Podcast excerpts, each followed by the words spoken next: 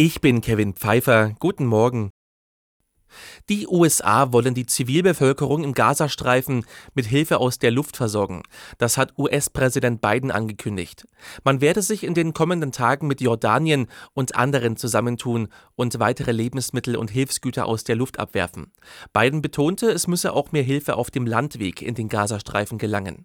Unterdessen verklagt Nicaragua Deutschland vor dem höchsten UN-Gericht. Das Land wirft Deutschland wegen der Unterstützung Israels bei Hilfe zum Völkermord im Gazastreifen Streifen vor.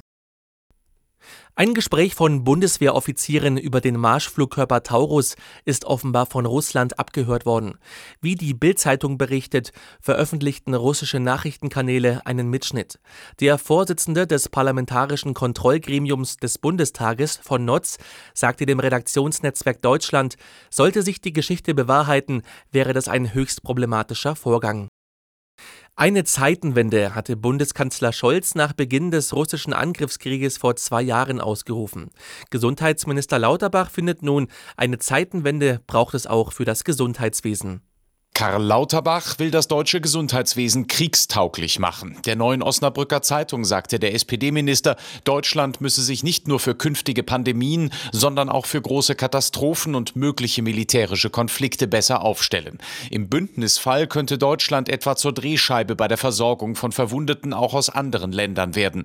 Wörtlich sagte Lauterbach, es wäre albern zu sagen, wir bereiten uns nicht auf einen militärischen Konflikt vor und dann wird er auch nicht kommen. Im Sommer will Lauterbach Lauterbach einen Gesetzentwurf vorlegen. Moritz Einzel, Nachrichtenredaktion. Der Deutsche Städtetag fordert, dass die Bundesländer gemeinsame Regeln zur geplanten Bezahlkarte für Asylbewerber aufstellen.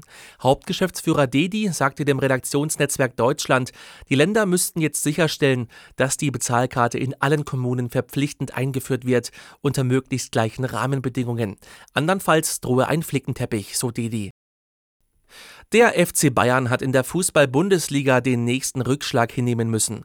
Zum Auftakt des 24. Spieltags kam der Tabellenzweite aus München in Freiburg nur zu einem 2:2 Unentschieden. Bayern-Spieler Jamal Musiala bei The Zone.